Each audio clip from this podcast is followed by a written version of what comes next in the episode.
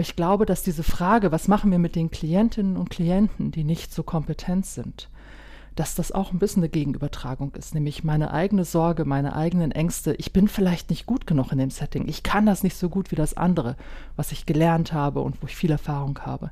Dass das ein bisschen dazu führt, das so ein bisschen auf die andere Seite zu projizieren und zu sagen, ja, aber was machen wir denn mit den Klienten, die das nicht so gut können? Hallo und herzlich willkommen zu Der Dreh, der Podcast. Alles rund um Online-Beratung und die digitale Transformation der Beratung.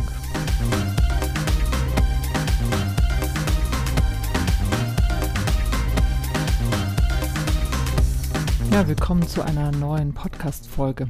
Ich wollte schon lange mal eine Folge aufnehmen zum Thema Haltung und was macht es eigentlich mit unserer Haltung als Beraterin oder Berater, wenn wir in Online-Settings arbeiten? Beziehungsweise, ja, was sagt es auch über unsere Haltung aus, wenn wir in Präsenz-Settings arbeiten und diese vielleicht ja nach wie vor als, ja, man hört manchmal Goldstandard bewerten?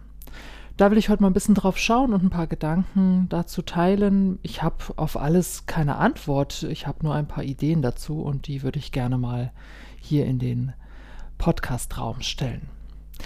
Ich erlebe es immer wieder und ja, mittlerweile seit 20 Jahren oder etwas mehr sogar als 20 Jahren, dass wenn ich mit Beraterinnen, Beratern spreche, und ihnen erzähle, dass ich online arbeite und dass ich sogar, wenn ich online arbeite und berate, das sehr häufig schriftbasiert mache, also nur, und da ist schon die erste Wertung drin, nur mit Text.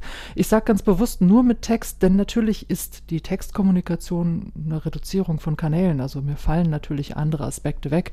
Das habe ich in vielen anderen Folgen schon beschrieben, das muss ich hier jetzt, glaube ich, nicht nochmal tun. Das ist uns ja auch allen bewusst und klar.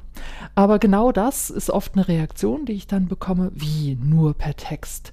Ach so, das machst du wahrscheinlich, um irgendwie in Kontakt zu kommen und das so anzubahnen. Aber wenn dann die richtige Beratung losgeht, dann trefft ihr euch schon, oder?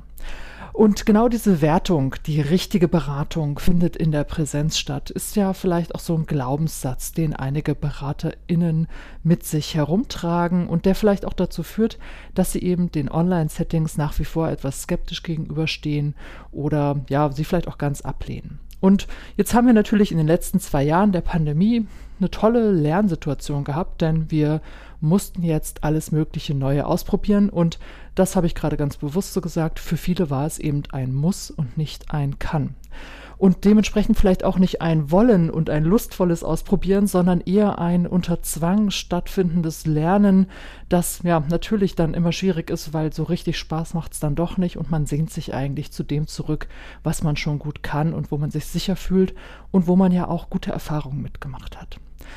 Mein Ansinnen ist ja immer, Menschen zu ermöglichen, dass sie gute Erfahrungen in Online-Settings machen können. Und die Klientinnen und Klienten, die machen genau das ja eigentlich. Der Grund, warum sich schon seit über 25 Jahren Online-Beratungen in unterschiedlichsten Formen im deutschsprachigen Raum haben, ist ja letztendlich nicht, dass wir Beraterinnen so begeistert davon sind und das anbieten, sondern vor allen Dingen, dass es Klientinnen und Klienten gibt, die sagen, das ist genau die Form von Beratung, die ich mir vorstellen kann. Oder das ist genau die Form von Beratung, die ich mir wünsche. Oder das ist genau die Form von Beratung, in der ich mich sicher fühle oder kompetent oder was auch immer. Also eigentlich haben uns die Klientinnen und Klienten dazu getrieben und nicht so sehr wir selber sind auf die Idee gekommen, dass das doch auch eine Möglichkeit sein könnte, Beratung zu realisieren. Und es ist ja spannend, weil wir ja immer mit der Idee in Beratung scheinbar reingehen, dass nur der unmittelbare Kontakt in der Präsenz, wo wir den Menschen in seiner Gesamtheit, seinen ganzen Körper, wo wir ihn riechen können, wo wir ihn sehen können, wo wir alles hören können, wo wir ja mündlich miteinander kommunizieren im Dialog, dass das die einzig wahre Form ist, um Beratung anzubieten. Und wir wissen ja, dass ganz oft diese Situationen, diese Settings, wo wir so beraten können, dass die eigentlich scheitern. Dass es also oft so ist, dass Beraterin und Beratungsklient zusammen in einem Raum sitzen und ja, sich anschauen und erstmal vielleicht gar nichts passiert, weil vielleicht die Klientinnen und Klienten gerade nicht sprechen können oder wollen. Natürlich ist das wichtig, diese Erfahrung zu machen und zu sehen, jemand kann oder will gerade nicht sprechen, denn dazu kann ich natürlich eine Resonanz geben. Aber aus Sicht der Ratsuchenden ist das natürlich auch eine unglaublich belastende Situation. Ich muss da sitzen, ich muss vielleicht meine Zeit absitzen, weil es vielleicht auch noch in einem fremdbestimmten Kontext stattfindet, aber ich kann und will mich eigentlich nicht ausdrücken, zumindest nicht über mehr als über das Schweigen und vielleicht meine Körperhaltung. Und ich würde jetzt auch mal vorsichtig unterstellen, dass das für die meisten Menschen sehr unangenehm ist, dass sie nicht gerne sozusagen sich so ausdrücken, sondern dass es eher ja belastend auch ist. Also warum nicht diesen Menschen was anderes anbieten und eine andere Form des Ausdrucks? Denn das machen wir ja auch in der Präsenz. Wenn wir merken, jemand tut sich schwer mit dem Sprechen, dann bieten wir ja auch was anderes an. Dann bieten wir vielleicht an, dass mal was aufgezeichnet wird, was aufgeschrieben wird. Wir holen vielleicht Klötzchen raus und lassen etwas aufstellen. Also wir bringen doch plötzlich Medien ins Spiel, die dafür sorgen, dass jemand ja in Bewegung kommt und vielleicht sich anders öffnen kann. Bei der Online-Beratung, und ich bin jetzt mal kurz bei der textbasierten Variante, also bei der Mail- oder Chat-Beratung, machen wir doch eigentlich genau das, oder? Wir bieten den Leuten an, dass sie über ein Medium, über die Schriftlichkeit und auch über die Distanz mit uns in Kontakt kommen können. Und das ist deshalb nicht weniger wert oder schlechter, sondern es ist einfach nur anders. Und da bin ich wieder bei der Haltung. Was bedeutet es denn für mich, wenn ich den Klienten nicht in seiner Gänze wahrnehmen kann, wenn ich mit reduzierten Kanälen die Beratung machen muss? Naja, ich kann natürlich sagen, das ist Mist, weil mir geht ganz viel verloren und alles, was ich sonst so brauche, um den Menschen einzuschätzen, das fällt weg. Ich glaube übrigens gar gut, dass man Menschen daran so richtig einschätzen kann, was sie so gucken oder wie sie sich so hinsetzen. Klar wissen wir da was drüber, aber letztendlich wirklich sicher sein kann ich nur, wenn ich frage. Und ob ich dann wirklich eine ehrliche Antwort bekomme, das weiß ich doch auch nie. Seien wir doch mal ehrlich. Also insofern, was mache ich denn dann, wenn ich anbiete, wir können auch über schriftlichen Kontakt miteinander kommunizieren? naja, ich mache jemanden erstmal deutlich, ich bin da und ich höre zu oder ich lese zu, müsste man korrekterweise sagen. Und das ist gut so. Das ist nicht, um erstmal ein bisschen in Kontakt zu kommen oder um so ein bisschen Beratung zu machen oder so ein bisschen unechte Beratung zu machen, weil die echte Beratung findet ja in der Präsenz statt, sondern es ist genau dafür da. Es ist dafür da, um Beratung zu machen, um ein Setting anzubieten, in dem jemand sich medial vermittelt, über die Schriftlichkeit ausdrücken kann und mit mir in Kontakt kommen kann. Und ich glaube auch, dass die schriftliche Ausdrucksweise durchaus eine ganz, ganz eigene Wertigkeit hat und auch gerade für die Beratung nochmal eine ganz, ganz besonders wertvolle Ressource darstellt. Und das ist ja auch nichts Neues. Wir wissen ja, dass das Aufschreiben von Gedanken hilft. Es hilft, die Gedanken loszuwerden, es hilft, die Gedanken zu sortieren, es hilft, die Gedanken vielleicht nochmal in eine neue Reihenfolge zu bringen, es hilft, neue Geschichten zu erzählen und sie aufzuschreiben. Und durch das Aufschreiben erzeugen wir ja auch gleich eine Form von Nachhaltigkeit, denn ich kann diesen Text immer wieder hernehmen, ich kann ihn bearbeiten, ich kann was damit machen. Es ist nicht so flüchtig wie unser gesprochenes Wort. Und gleichzeitig natürlich lässt es unheimlich viele Interpretationsspielräume. Ich habe nicht die direkte Resonanz. Ich kann nicht direkt auf etwas reagieren. Aber was mache ich denn wieder bei der Haltung? Ich gebe doch einen Teil der Verantwortung ab. Ich lasse einen Teil der Prozessverantwortung bei der ratsuchenden Person und sage, das ist auch okay so. Du entscheidest, worauf du antwortest. Du entscheidest, was du mir jetzt niederschreibst und erzählst. Ich kann gar nicht nachfragen. Ich kann nicht deinen Redefluss unterbrechen, sondern ich lasse dich mal machen. Und ja, das ist natürlich was anderes in der Prozesssteuerung oder auch in der Gesprächsführung. Da sind wir es natürlich gewohnt. Ne? Wir unterbrechen, wir lenken, wir stellen Fragen. Mm, und damit ja, sorgen wir ja auch dafür, dass ein Gespräch so abläuft, wie wir es eben initiieren. Und wenn jemand uns schreibt, dann schreibt er uns einfach nur. Das heißt, wir geben plötzlich Verantwortung ab. Das ist vielleicht für manche erstmal komisch oder unangenehm. Aber es ist für die Ratsuchende, glaube ich, eine ganz große Chance. Und umgekehrt genauso. Für viele Beraterinnen, gerade wenn wir mit Texten arbeiten, ist es oft schwierig, so diese Vorstellung, ja, dann steht aber alles da. Ähm, dann kann ich ja nichts mehr zurücknehmen. Ja, das stimmt, ich kann nichts mehr zurücknehmen. Ich kann auch letztendlich nicht kontrollieren und überprüfen, was ist bei der anderen Person angekommen. Im Gespräch kann ich ja zumindest nochmal nachfassen, wenn ich das Gefühl habe, ah, da habe ich mir jetzt blöd ausgedrückt oder da runzelt jetzt jemand die Stirn, dann frage ich nochmal, ne, kam das jetzt komisch rüber oder verstehen Sie mich gerade nicht richtig? Ich kann auch nochmal, wenn ich das Gefühl habe, jemand zuckt ein bisschen im Satz nochmal so umschwenken und umformulieren. Das kann ich beim Text alles nicht. So, was heißt das wieder für meine Haltung?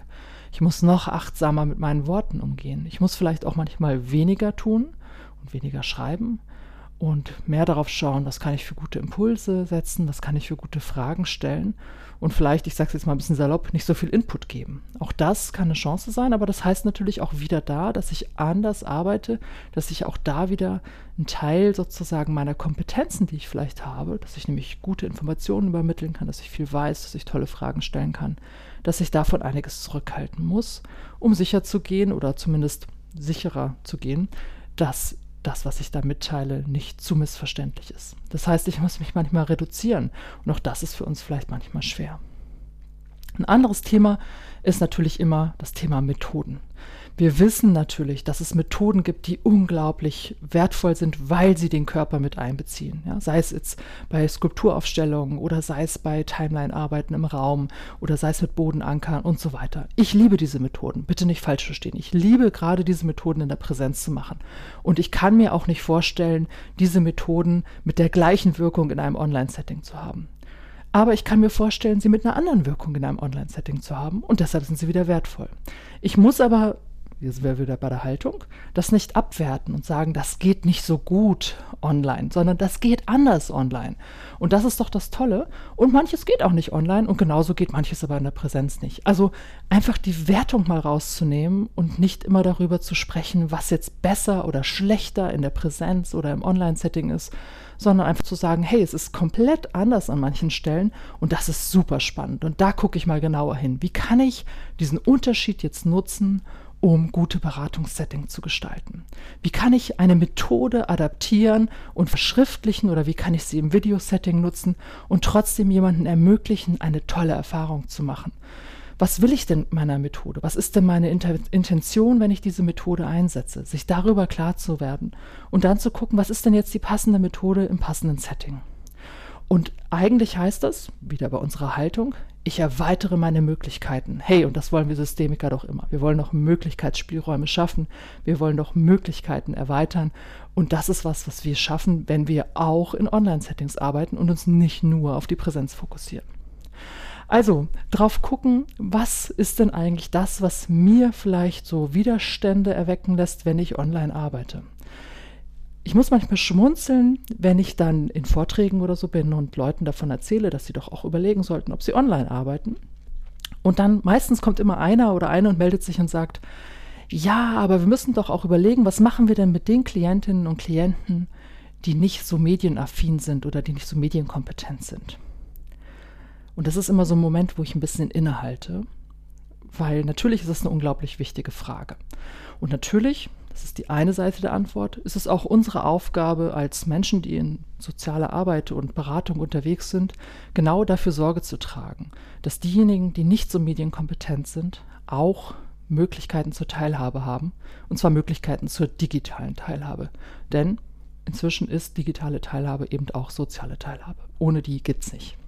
Und insofern muss ich die Leute kompetent machen. Das ist die einfache Art, diese Frage zu beantworten, und dann könnte man im Thema gleich weitergehen.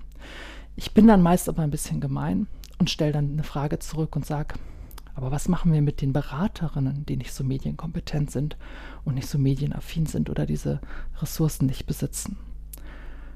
Und dann geht meistens ein Schmunzeln durch den Raum oder durch den virtuellen Raum. Manche schauen auch ein bisschen betreten. Aber ich glaube, dass diese Frage, was machen wir mit den Klientinnen und Klienten, die nicht so kompetent sind, dass das auch ein bisschen eine Gegenübertragung ist, nämlich meine eigene Sorge, meine eigenen Ängste. Ich bin vielleicht nicht gut genug in dem Setting. Ich kann das nicht so gut wie das andere, was ich gelernt habe und wo ich viel Erfahrung habe. Dass das ein bisschen dazu führt, das so ein bisschen auf die andere Seite zu projizieren und zu sagen, ja, aber was machen wir denn mit den Klienten, die das nicht so gut können?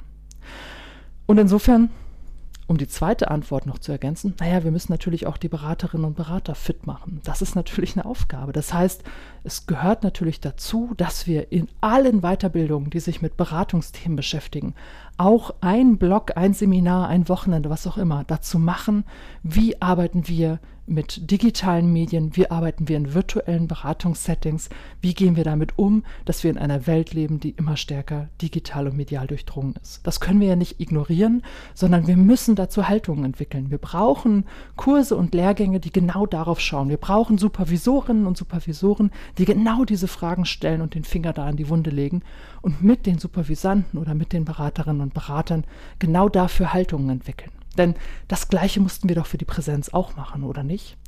Also, wir müssen uns darum kümmern, dass wir auch im digitalen Setting eine Haltung haben, eine Klarheit darüber haben, wer wir da sind, wie unsere Beratungspersönlichkeit dort zur Geltung kommt, wie wir uns vielleicht im digitalen Setting anders verhalten, andere Dinge tun, andere Methoden nutzen im Vergleich zum Präsenzsetting, wie wir aber auch in ganz vielen Punkten ganz ähnlich und ganz gleich sind.